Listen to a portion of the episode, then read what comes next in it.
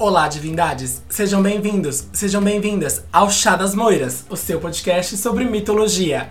Meu nome é Caio Augusto e eu serei o seu guia nessa jornada incrível pelo mundo dos mitos gregos e romanos. Portanto, se acomode, pega sua xícara de chá e venha comigo.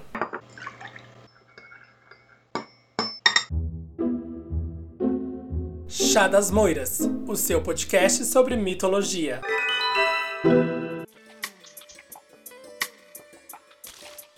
Oi, divindades! Feliz ano novo! E aí, como passaram as festas? Foram abençoadas por Dionísio? Espero que sim. Bom, agora já festejamos, já estamos tranquilos. Vamos voltar à nossa programação normal de trabalhos. Temos muitos mitos para conhecer esse ano. Eu estou muito feliz aí com as coisas que estão para vir. Eu estou com muitos projetos. E se você quer alguma coisa em especial, algum tema, ou se você tem alguma dúvida sobre mitologia e quer que eu responda aqui no podcast, manda um e-mail pra gente, arroba Podcast. Ou também manda uma DM pra gente lá no Insta, arroba Chadasmoiras. Lá eu sempre posto um card do episódio com imagens do que, que eu tô falando no episódio. E você pode comentar lá ou mandar uma DM para falar pra gente: ah, eu quero tal tema, eu gostaria de saber sobre mais sobre tal Deus.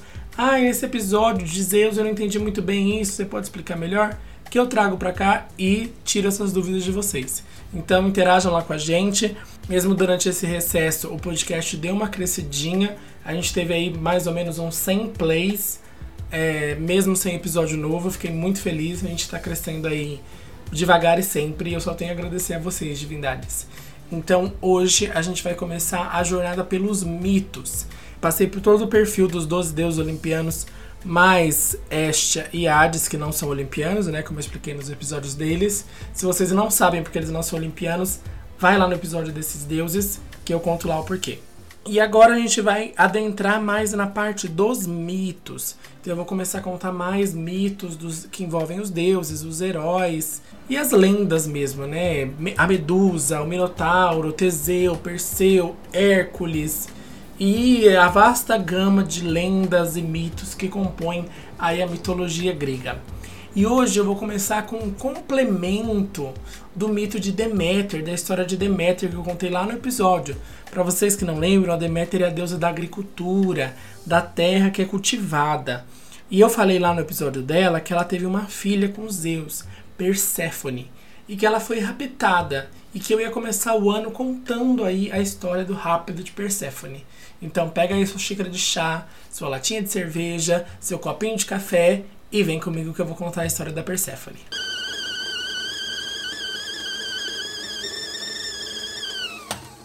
Como eu havia combinado com vocês em um dos episódios anteriores, agora eu vou passar a dar um glossário dos deuses ali antes da gente começar a história dos mitos.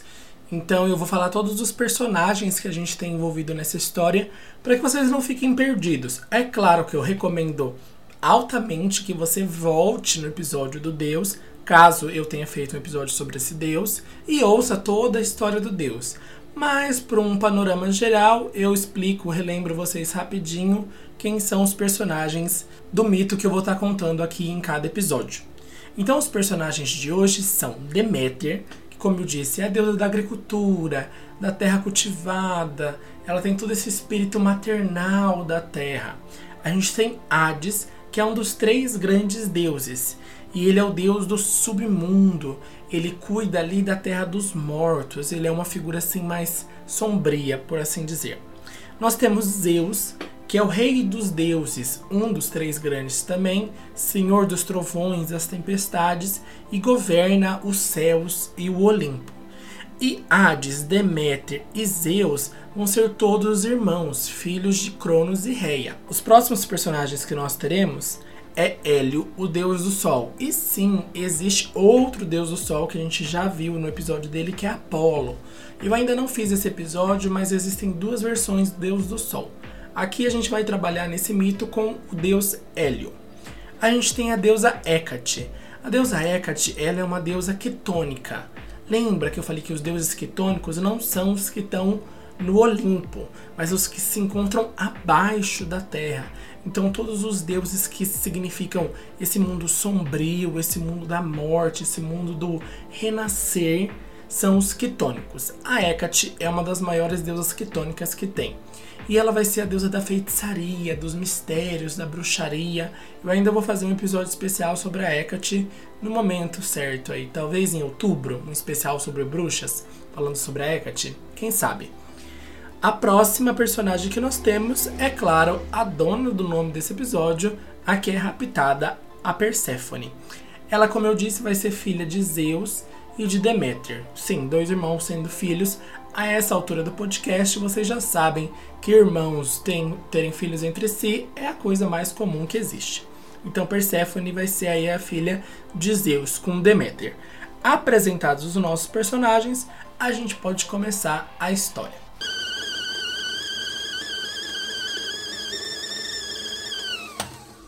Hades, o deus do submundo, ele vai se apaixonar por Perséfone. Ele vai estar ali nas raras vezes que ele sai do submundo e vai para a superfície e ele vai ver aquela jovem bela. Dizem que Perséfone era tão bonita que rivalizava com a própria Afrodite em beleza. E Afrodite é a deusa da beleza e do amor. Mas Perséfone era linda a este ponto. Hades desenvolve essa paixão só que ele não quer arrumar uma treta ali com Deméter, ele não quer causar a um primeiro instante. Porque a gente sabe que os deuses, eles, principalmente os deuses homens, na visão muito machista da mitologia, as mulheres são propriedades. Então eles vão simplesmente lá e pegam, estupram e violentam as mulheres. Eles não são muito de pedir permissão. E Hades tentou ali encontrar uma validação para a paixão dele. E quem ele vai procurar? A pessoa que media os conflitos, que resolve as coisas. Ele vai procurar o pai de todos os deuses, Zeus. Como eu disse no episódio de Zeus, ele não é literalmente o pai de todos os deuses, mas como rei dos deuses, ele assume essa figura de pai de todos. Por isso que os deuses chamam ele de pai. Hades vai procurar o seu irmão atrás da validação para pegar a mão de Perséfone meio que pedir a mão da filha para o pai, nesse caso literalmente. E Zeus se encontra num impasse, porque ele não quer desagradar o próprio irmão, dizendo não, você não pode. Mas ele não quer trazer a ira de Deméter para perto dele, dizendo que Hades pode sim pegar a mão, se unir a Perséfone. Então, vendo-se ali no impasse, ele meio que dá uma resposta evasiva, ele não fala nem que não, nem que sim. Uma coisa meio. É. Tem que ver, né? Ele diz que ele não pode autorizar nem negar. Então, trocando em miúdos, ele é o quê? O Ciro Gomes, né, gente? Não vai nem para um lado nem para o outro. Fica ali em cima do muro. E esse em cima do muro foi o que Hades precisava. Ele nem precisou do sim de Zeus. O em cima do muro foi o suficiente. Ele sentiu encorajado, motivado e uma brecha ali na posição de Zeus para tomar uma atitude. E claro, né, gente, na mitologia, a atitude nunca é: Oi, Perséfone, tudo bem? Como você vai? Nossa, eu te achei muito bonita. De onde você é? Do Eleusis, Euteclo, do submundo. Tá afim de sair um dia e tomar um cafezinho? Não, gente, não é assim. Na mitologia grega, não, eles não conseguem ser o mínimo civilizados possíveis, os deuses. É claro que ia ter que rolar uma coisa, um evento, um rapto, um, uma bomba. Sempre tem que rolar alguma coisa enorme. Nunca pode ser uma coisa simples, um oi, oi, tudo bem, tudo bem. A conversa morre ali, né? Igual nos aplicativos. E aí, como é que Hades vai fazer para esse evento? A gente já sabe o que vai acontecer, né? O nome do episódio já diz que ela foi raptada. E como é que rola esse rapto? Ele espera que Perséfone vá longe da sua mãe, se afaste da sua mãe, e Perséfone está ali colhendo algumas flores, quando de repente o chão se abre e de dentro do chão sai a carruagem de Hades Lembra, a carruagem de Hades, ela é uma carruagem toda negra, com cavalos negros, e ali sai Hades de dentro desse buraco, pega a jovem Perséfone e já dá meia volta, ele dá um cavalinho de pau e desce de volta para o submundo, fechando o buraco. Claro que Perséfone tenta resistir, ela grita por ajuda, ela pede socorro. Só que a ação de Hades é tão rápida e tão efetiva que quando alguém ouve o pedido, já era. A Perséfone já desapareceu. E quem que ouve esse pedido de socorro? A própria deusa Hecate. Ela chega a ouvir, mas quando ela chegou lá no local, já não havia mais nenhum rastro do que havia acontecido, apenas os gritos na sua memória. Existe uma outra versão do mito que diz que Zeus, ao contrário, Zeus falou: não, isso aí, broderagem. Foi brother do irmão dele e falou: não, isso aí mesmo, tenho que raptar a minha própria filha, né? Porque ela é filha de Zeus. E ele ajudou. Então já havia ali o buraco onde Hades saiu, ele já estava aberto. Perséfone estava de fato colhendo flores e Zeus fez brotar um lindo lírio na beira ali do abismo. E aí Perséfone, encantada por aquele lírio, vai na direção da flor. Quando ela põe a mão na flor, Hades sai do buraco, pega ela e já volta. Então, do mesmo jeito, é uma ação rápida. Então, nós temos aqui duas versões do mito. Uma versão em que Zeus foi ficou em cima do muro e Hades raptou Perséfone, e outra que ele ativamente participou do rapto de Perséfone, deixando ali que sua filha fosse raptada e ajudando o irmão a raptar.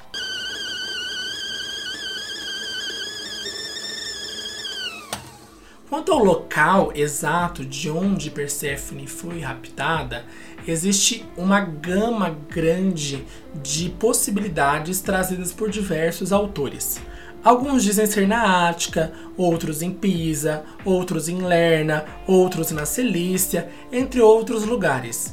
Para os fins do nosso episódio, eu vou usar a região do Eleusis, que é uma região ali da Grécia. Por que, que eu vou adotar a região dos Eleusis?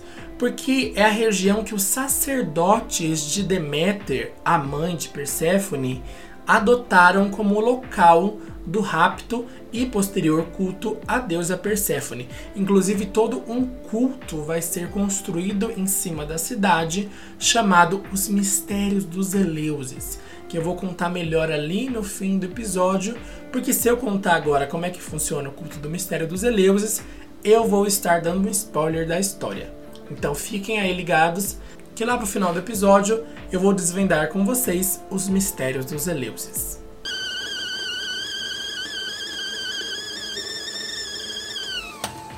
Como eu disse, Deméter ela vai ser a deusa da agricultura, da terra cultivada.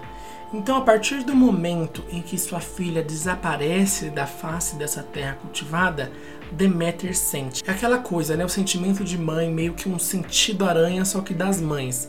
Ela sentiu que alguma coisa tinha acontecido com a sua filha e que ela tinha desaparecido. Então, Deméter vai passar aí numa jornada incansável inconsolável atrás de sua filha. Ela passa nove dias e nove noites percorrendo todo o mundo grego, sem comer, sem beber e sem cansar, ela ficava gritando: Perséfone! Perséfone! Perséfone! Ela não parava de gritar o nome da sua filha em desespero, em prantos, chorando e nada. Ela não conseguiu nada. Ela estava desolada e em nenhum desses nove dias percorrendo o mundo ela conseguiu uma única informação sobre a sua filha. Ela já estava no completo desespero. Imagina a situação dessa mãe. E aí, lá no décimo dia, na, na verdade, ali na mudança do nono para o décimo dia, ela recebeu a informação da deusa Hecate. Hecate chegou e falou: Olha, certo dia de manhã eu escutei uns gritos de uma moça falando: É um estupro, é um estupro. E eu corri lá para ver o que estava rolando. Mas quando eu cheguei lá, não tinha mais nada. E aí Deméter falou: é, pode ter sido minha filha. Melhor eu investigar isso. Deméter faz o que então? vai na região em que Hecate havia sinalizado que tinha ouvido os gritos, que é exatamente a região dos Eleuses. E nesse caminhar de Deméter para os Eleuses, o que aconteceu? O inconveniente do Poseidon, porque a gente sabe que o Poseidon, ele é o inconveniente. Vão lá ouvir o episódio dele. Ele só quer as coisas na hora mais inconveniente possível. E aí ele viu Deméter lá. Gente, a mulher tava desesperada, sofrendo pela filha. Ele pensa, nossa, gostosa, hein, irmã? Vamos transar? Gente, a falta de senso do cara. E aí Deméter fala, mano, se liga, né? Perdi minha filha. Não, tô pensando nisso, não tô nem comendo, nem bebendo. E aí ele começa a insistir atrás dela, ela não sai. Ai, que, que, ai, que grudência. E aí o que, que ela faz? Ela se transforma numa égua para ver se ela consegue fugir do pé no saco do irmão dela. Só que quem ouviu o episódio do Poseidon sabe, ele é o deus dos cavalos. E aí ele vai fazer o quê? Vai se transformar num cavalo e vai correr atrás da Deméter e vai estuprar a Demétria. Então, Deméter está ali no sofrimento já pela filha e ainda tem que passar por toda a situação difícil com o Poseidon. E além disso, ela acaba engravidando de dois filhos, de Arion e de Despina. Eu vou falar um pouco melhor do Arion e da Despina lá pra frente, porque a Despina ela tem a ver ali também com o final da história da Persephone. Então, se eu contar agora vai ser um pouco de spoiler. Então a gente volta para Despina lá na frente.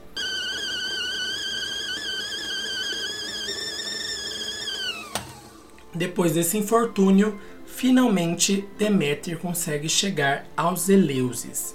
E lá ela não se apresenta como a deusa Deméter. Ela se transforma, ela se disfarça e se apresenta ali na corte do rei Célio e da rainha Metanira. Lá ela é bem recebida pelos governantes que dão para ela um emprego de ama de leite do príncipe recém-nascido, o Demofonte. Para quem não sabe, ama de leite é uma serviçal, era uma empregada que existia antigamente. Hoje em dia é uma coisa que caiu em desuso. Mas antigamente as mulheres ricas, quando elas não podiam ou elas não queriam amamentar os seus filhos recém-nascidos, elas contratavam ou quando a gente está falando de um contexto escravagista, elas usavam uma escrava que havia tido ali recentemente um filho que tinha é, leite no peito, que podia amamentar, e além de amamentar o seu próprio filho, ela amamentava o filho ou a filha desse senhor de escravos, ou desse rei, ou dessa pessoa rica. Então é essa a função de uma ama de leite. E Deméter é ali disfarçada, contratada para ser ama de leite do príncipe Demofonte. E aí, como eles foram gentis com ela, deram um emprego, ela decidiu ficar ali na corte real para ver se ela conseguia acatar ali de algum dos funcionários, de algum dos empregados reais, alguma informação a respeito de Perséfone, já que lá foi o último lugar em que ela foi vista. Vista não, né? Mas que Hecate escutou a voz supostamente de Perséfone. E no geral, Deméter, como a gente sabe, se você ouviu o episódio dela, ela é um espírito generoso, poucos despertam a ira dela. E na estadia dela nos Eleuses, a gente acaba vendo as duas faces da deusa, tanto a generosa quanto a irada. Certo dia ela estava lá no trabalho bebendo um jarro de água de cevada com menta. E ela tomou esse jarro todo num gole só. E observando esse ato estava o príncipe Abante, o filho mais velho dos reis de Eleusis. E coitado do Abante, ele fez um infeliz comentário que, infelizmente para ele, foi direcionado para uma deusa. Ele disse que a ama de leite bebia com muita avidez, meio assim, ô oh, Santana, para quem tem um contexto de novelas aí, sabe do que eu tô falando. Falou que ela era muito gulosa, alguma coisa do gênero ali, que ela bebia com muita, com muito gosto. E essa fala foi feita num tom de deboche. E Deméter falou: "É assim?" Ela só deu uma olhada assim, sabe, aquele olhar calibre 42 pro pobre do príncipe e ele se transformou na hora num lagarto. Já era O pobre drama do príncipe. Perdeu tudo, virou um lagarto. E não tinha mais o que fazer. Foi transformado e não tinha como transformar de volta. Deméter depois ficou ali envergonhada dessa ação dela, dessa ira desmedida, que ela decidiu mostrar a sua outra face, a sua face benevolente, e decidiu transformar o jovem príncipe que ela cuidava em um imortal. E aqui é importante ressaltar que na mitologia grega, nenhum mortal se torna imortal de uma forma simples. A imortalidade nunca é concedida assim, no estalar de dedos. É sempre necessário um sofrimento, uma provação, alguma coisa que seja ali uma fonte da imortalidade. Não pode ser fácil. Para alguns, é a ingestão da ambrosia e beber o néctar, que são a comida e a bebida dos deuses, respectivamente. Para outros, tem que ser mergulhado nas águas do Estige, igual foi com Aquiles. Já para o príncipe Demofonte, a deusa Deméter decidiu usar uma pira, uma chama, um fogareiro, para queimar dele toda a mortalidade. Então, durante a noite, ela pegou o bebê, segurou ele pelo pé e pôs ele ali, segurou ele no fogo. Então, imagina a cena que horrível que era uma mulher segurando um bebê no fogo. Outras versões dizem que ela pôs ele deitado ali nas chamas, como se fosse um berço, para ele dormir ali no meio das chamas. E essas chamas iriam queimar toda a mortalidade dele e ele se tornaria imortal. Só que esse procedimento ele tinha que ser feito com concentração total de Deméter, porque era uma criança dentro do fogo. Ela estava ali concentrada em fazer ele imortal. É uma coisa meio mande seus pensamentos para o universo, se concentre em tal coisa. Era mais ou menos uma coisa, o segredo. E a concentração dela foi quebrada, porque a rainha Metanira entrou no momento ali que Deméter fazia o ritual e gritou diante da imagem da ama de leite segurando seu filho recém-nascido dentro das chamas. E com esse grito, ela desconcentrou completamente Deméter e aconteceu uma fatalidade. O que a rainha achou que tinha visto, de fato se tornou realidade.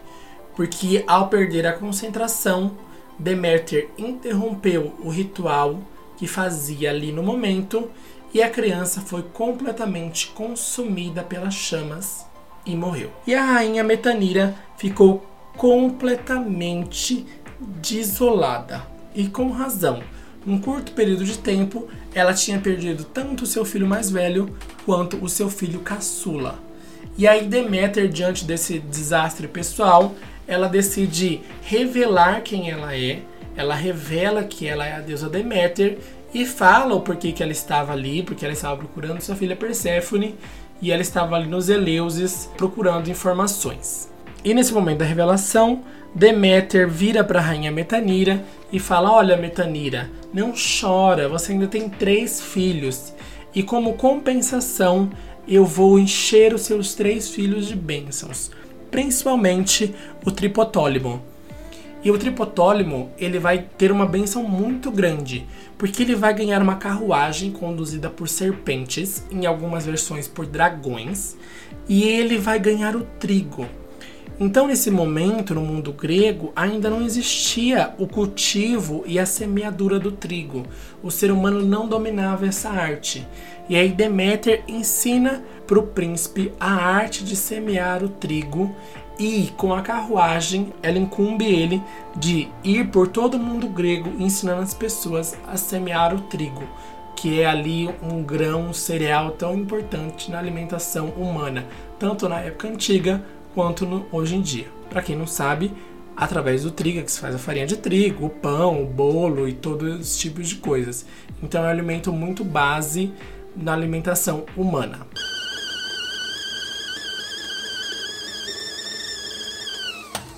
Revelando a sua identidade, Deméter conseguiu o que ela foi procurar nos Eleusis: informação.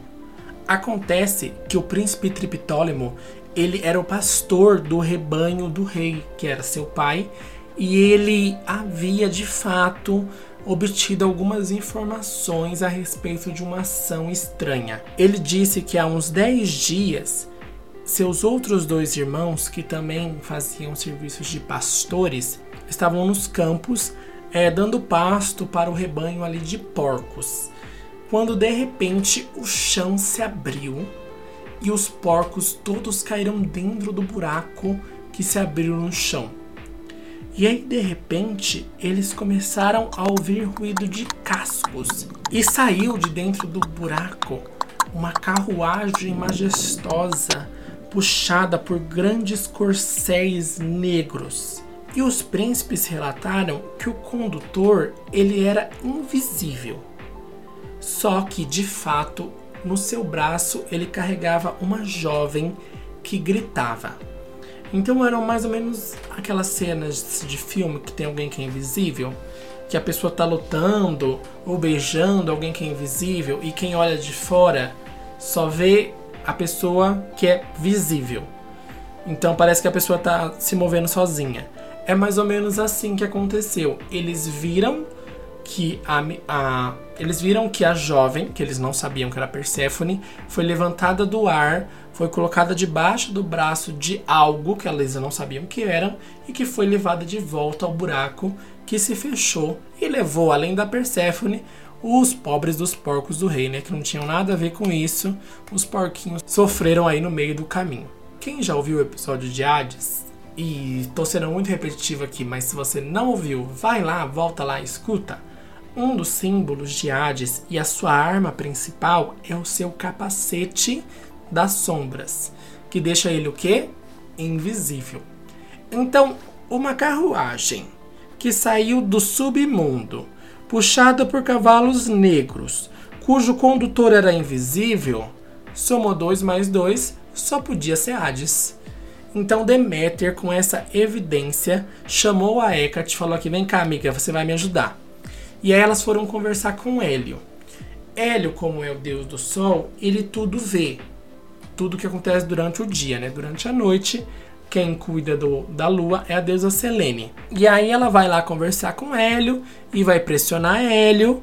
E Hélio ali num primeiro instante não quer falar, mas o Hélio é aquele tipo de fofoqueiro que, ai, não vou contar. Ai, não vou contar. Ai, não vou contar. Tá bom, vou contar e aí conta mais do que devia. Porque ele confirmou que de fato a jovem que os príncipes tinham visto era Perséfone, que ela tinha sido sim raptada por Hades e mais ainda, que Zeus havia dado a sua conivência. Ele havia sido ali numa versão do mito parte ativa e na outra versão ele teria sido pelo menos é, conivente, ficado em cima do muro com a ação de Hades. E aí Deméter ficou furiosa. Ela ficou, sabe aqueles vídeos da advogada penal? Raptar filha de deusa? Isso não pode. Ela ficou pistola, ficou pé da vida. Ela falou: Eu vou abdicar do meu posto como deus da agricultura, mas não vou abdicar do poder só do posto, então não vou mais cuidar da agricultura eu não vou voltar pro Olimpo e eu vou impedir que todas as árvores que dão fruto, e toda a grama, e todo grão, e toda comida que se planta na terra e se nasce, não, não vai mais nascer. Vou impedir. E aí nada mais nascia, gente. Nem trigo, nem cevada, nem milho, nem feijão, nem arroz, nem morango, nem árvore frutífera, maçã, pera, nada, nada. Seja legume, seja verdura, seja fruta, seja grão, nada mais nascia, porque Deméter estava furiosa e em luto ao mesmo tempo. E a situação ficou tão agravada que esse luto e esse raiva e essa maldição de Deméter chegou a levar a humanidade à beira da extinção. A raça humana estava correndo risco de ser extinta por fome, porque não tinha mais o que comer. Porque a gente pensa, ah, podia comer carne, não sei o que. Mas o que, que as vacas comem? O que, que os porquinhos comem? Comem a, a alimentação vegetal também. Nessa época não existia ração. Então era basicamente grãos e legumes e frutas e verduras, então os animais também estavam morrendo. Nem isso mais, nenhuma dieta 100% à base de carne, o ser humano ia conseguir sobreviver. E a situação estava periclitante.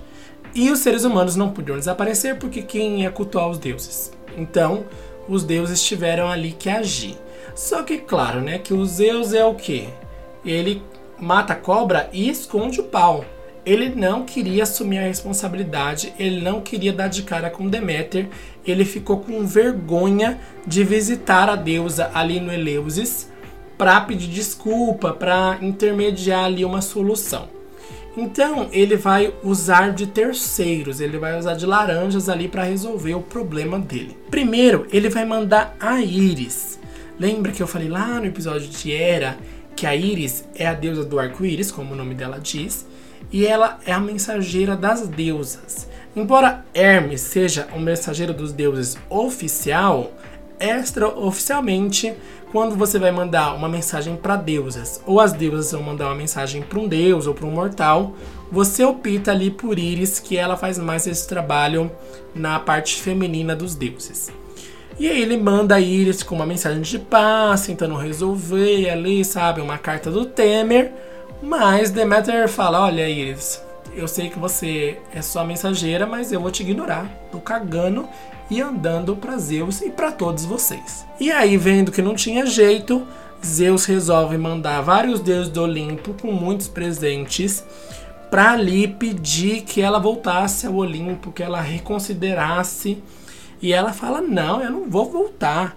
Eu não vou regressar ao Olimpo. E como Zeus está me enchendo o saco e não vem pessoalmente e não resolve o problema e, sabe, não chove nem molha, eu vou fazer pior. Eu juro que a terra continuará estéril até que Perséfone me seja devolvida. E se ela não me for devolvida, que todos morram. A situação ficou séria, séria mesmo. Zeus se viu sem alternativas, ele tinha que agir. E claro que ele não foi agir pessoalmente também, né? Ele foi mandar o Hermes resolver a situação. Ele manda Hermes falar com os dois deuses, com Hades e com Deméter. Para Hades, a mensagem era a seguinte: se ele não devolvesse Perséfone, o mundo inteiro poderia estar condenado, seria o fim da raça humana e dos deuses. Já para Deméter, a mensagem era a seguinte: que Perséfone poderia retornar aos braços da mãe desde que ela não tivesse comido nada no mundo dos mortos. Porque existe toda uma política ali mágica envolvendo os mundos, né? Porque você sai do mundo dos vivos para o mundo dos mortos. E se você come o alimento de um dos mundos, você acaba preso ali no mundo dos mortos. É meio como o labirinto do fauno. Não tem aquela cena em que ela vai buscar algo lá naquela caverna do homem que tem os olhos nas mãos, que dizem que ela não pode comer nada, e ela pega uma ovinha? Então, é mais ou menos assim no submundo. Você não pode comer nada ou você está condenado a ficar lá. E será que Persephone comeu? Será que Persephone comeu? Vamos descobrir depois da vírgula.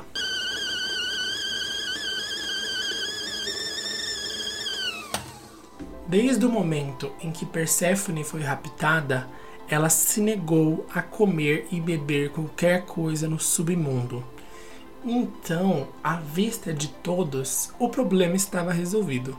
Ela não tinha comido nada, ninguém viu ela comer nada e ela poderia ali retornar ao mundo dos vivos, ao abraço materno. Ai, que final feliz, né, gente? E Hades, ele se viu ali no impasse, num vexame, porque Zeus mandou a mensagem que Hades tinha que obedecer. E ele não conseguiu fazer com que ela comesse nada no submundo nesses dias todos, ainda não tinha como prendê-la lá.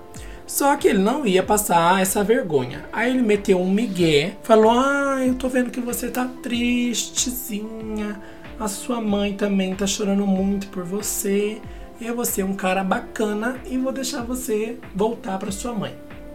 E aí Hermes põe ali Perséfone na sua carruagem, ela vai voltar para sua mãe, um final muito feliz da história, né, gente? Só que não. Perséfone havia sim comido algo no submundo. À vista de todos, ela tentou não comer nada, nada do banquete. Mas um dos jardineiros de Hades, chamado Ascalfo, ele tinha visto ela comer sete sementes de romã. Não sei se vocês já viram a romã, mas ela é uma. Eu já pus até num dos cards dos episódios, mas eu vou pôr de novo. Ela é uma fruta que ela representa fertilidade. Porque quando você abre ela, ela é cheia de mini sementinhas que tem ali o, o, a fruta em si em volta nela. Então você pega a sementinha, arranca ali a frutinha, que é bem pouquinho, é uma coisa bem assim, é uma transparente meio rosa, e joga a semente fora. Então ela comeu só sete sementes. Porém, ela achou que ninguém tinha visto, mas sempre tem alguém olhando, sempre tem um fofoqueiro, e nesse caso foi o Ascalfo. E quando ela já estava meio que subindo assim, o Ascalfo virou, falou para Hades: Olha, eu vi e eu vou testemunhar perante os deuses que eu vi. E aí Hades, que já estava abatido, ficou triunfante e falou pro Ascalfo: embarca nessa carruagem e vai lá para resolver essa coisa. Então ele meio que pulou ali, sabe aquelas coisas clandestinas no trem? Pulou ali no fundo e foi na rabeira da carruagem no caminho de volta até a superfície.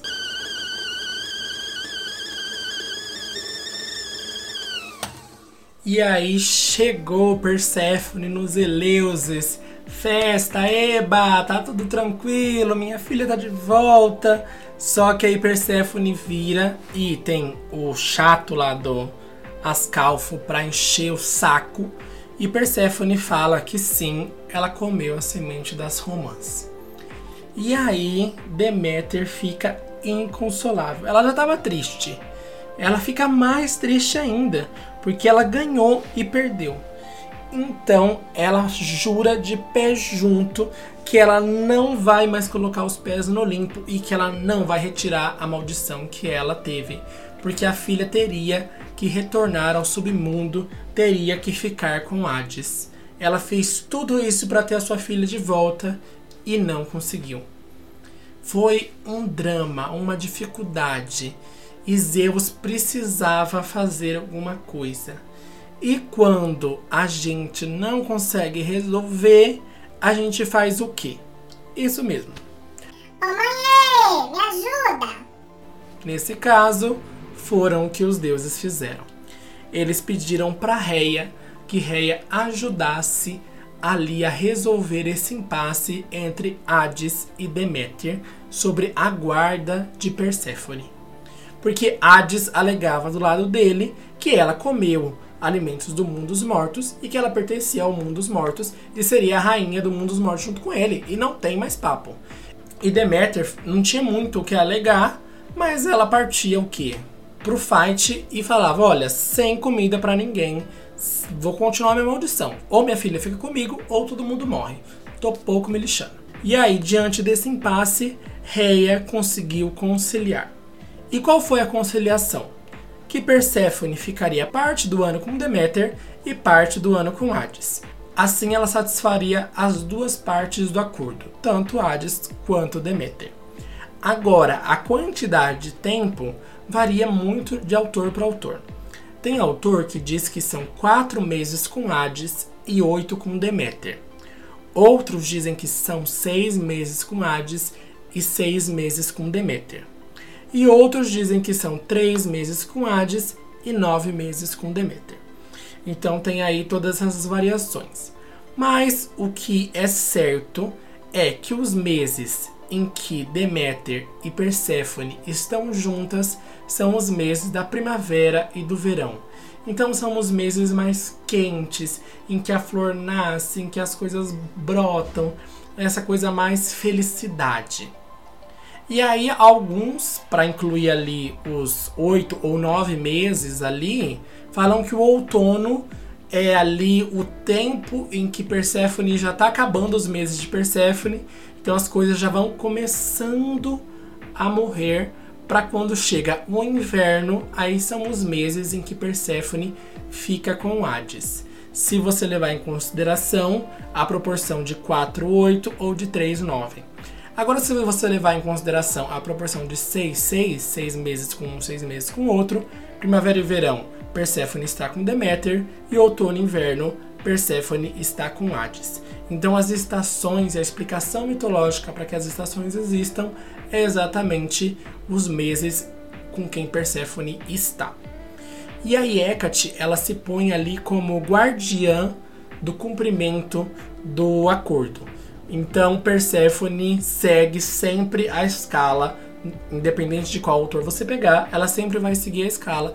Por isso que a gente sempre tem as quatro estações do ano, porque a deusa da feitiçaria está ali velando pelo acordo entre os deuses.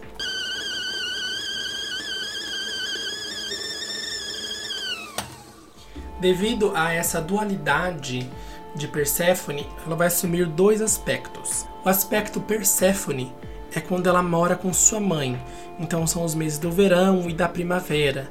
Ela tem esse aspecto da deusa das ervas, das frutas, das flores, essa coisa bem verão mesmo, bem primavera.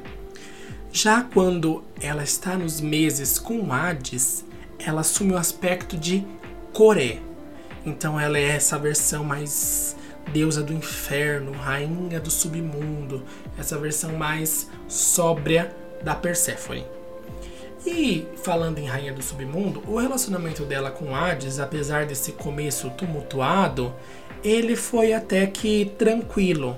Eles tiveram uma relação calma e amorosa, se levar em consideração, por exemplo, Zeus e Hera. As brigas eram bem raras no casal, até porque Hades ele não era muito de pular cerca. Só tem um episódio mesmo da ninfa Minta, que se transformou na Menta, que se você quiser saber mais detalhes dessa história, vai lá no episódio de Hades, que eu tô contando essa história no episódio. Aqui eu já. O episódio tá ficando bem grande, então se você quer saber mais detalhes, é só ir lá no episódio que eu falo sobre a história de Hades. E eles eram bem parceiros, assim, enquanto rei e rainhas. A Perséfone, ela interferia sim na, nas decisões do Hades. Ela amolecia o coração gelado do deus. Aquela coisa inflexível, sombria. Perséfone, ela dava uma amenizada. Ela intercedia a favor dos heróis e dos mortais. Sempre que algum mortal recebia alguma missão de ir lá ao submundo, ela estava disposta a receber, a escutar, a ajudar, a interceder para esse mortal junto ali ao Rei dos Mortos. Ela sempre ali oferecia a sua ajuda para a quem procurasse no submundo. Então ela foi esse aspecto suavizante do mundo inferior. Se você queria visitar o mundo dos mortos para cumprir alguma missão, para resgatar a sua amada que morreu, você tinha que ir nos meses em que Perséfone estava lá. Porque se você fosse nos meses que só tinha o Hades, ah, meu filho, suas chances eram negativas. Porque ele já era meio sombrio, meio casca grossa. Sem a esposa dele, então, ele ficava muito pior. Então você vai reparar sempre que quando os deuses vão para o submundo, a gente vai encontrar ali a presença de Perséfone e que ela sempre vai estar tá ali a ouvidos a tentar ajudar os heróis e todos que se aventuram no submundo em busca de conquistas, glórias ou do amor da sua vida que eventualmente já morreu.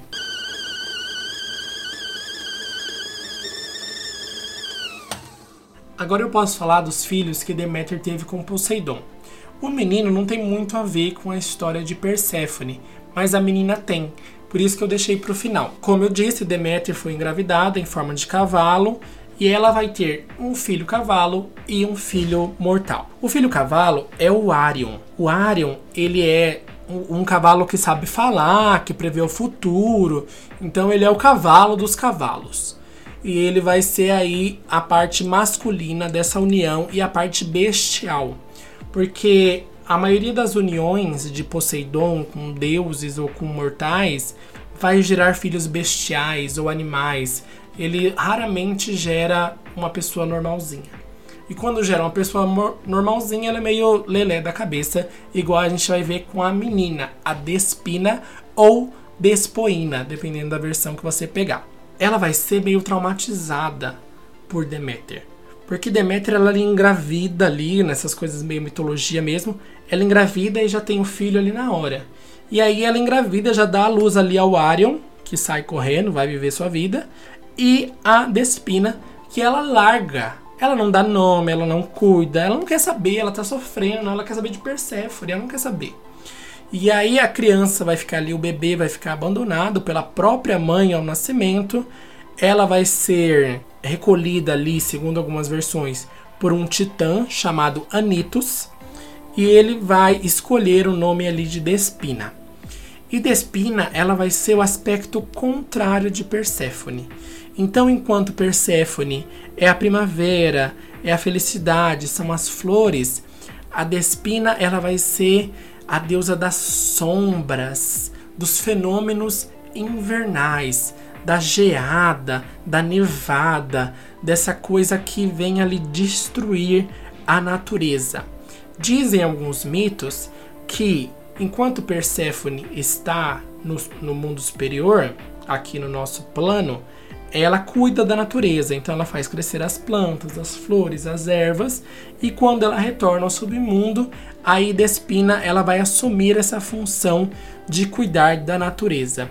E como ela tem esse rancor no coração, essa raiva da própria mãe Deméter, e Deméter também depois nunca foi procurar cuidar de Despina quando ela consegue pegar Perséfone de volta, ela tem esse rancor desse abandono. Então ela tem um rancor tanto de Deméter quanto de Perséfone por ser a filha favorita. E aí ela decide destruir tudo o que Perséfone e Deméter amam.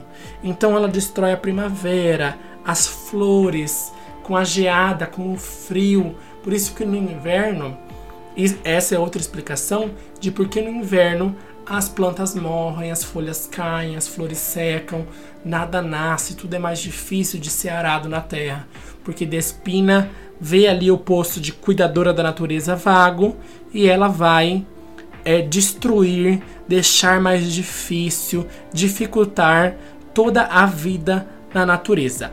E ela não vai odiar só a mãe, mas ela vai odiar o pai também, porque o pai a abandonou. Por isso que os lagos congelam, os rios congelam durante o inverno. É um sinal ali de represália da Despina contra o seu pai. Por isso que o inverno é uma época tão dura para plantações. Por isso que em Game of Thrones, quando eles falam, ah, o inverno está vindo, vai ser uma época mais difícil, mais complicada, exatamente se você pensar nessa ideia da mitologia grega, é a junção da tristeza de Deméter, da ausência de Perséfone e a represália ali, o ódio de Despina. Tudo isso somado formam ali toda essa esse inverno duro e difícil de cultivar, e de plantar e de tudo nascer.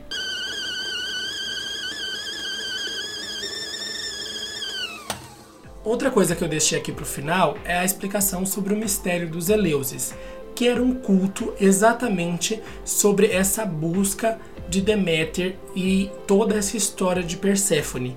Então eles celebravam a catabase, que é a descida de Perséfone ao mundo dos mortos, e a anabase, que é a subida de Perséfone de volta à vida.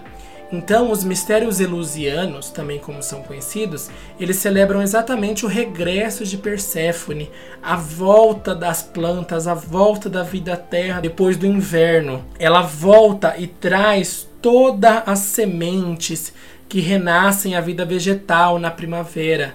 O mito ali simboliza o lançar das sementes da terra e as novas colheitas. O mistério dos Eleusis, ele é essa simbologia de que você lança a semente na terra, ela cai na terra, então ela entra no submundo, no quitônico, lá ela morre e ela nasce novamente, ela sai debaixo da terra e volta e planta. Então a planta nasce, ela morre para nascer, a semente tem que morrer para que a planta nasça.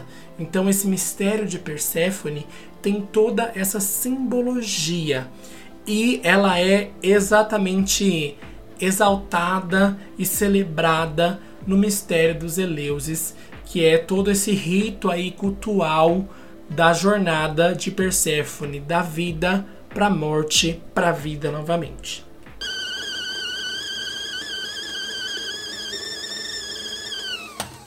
Em Roma, Perséfone vai ser chamada de Prosepina, mas a história dela é igual e os símbolos de Perséfone vão ser a romã, que ela acabou comendo lá no submundo, e as abelhas. Então, para fechar o mito, a gente tem mais essas informações sobre Perséfone.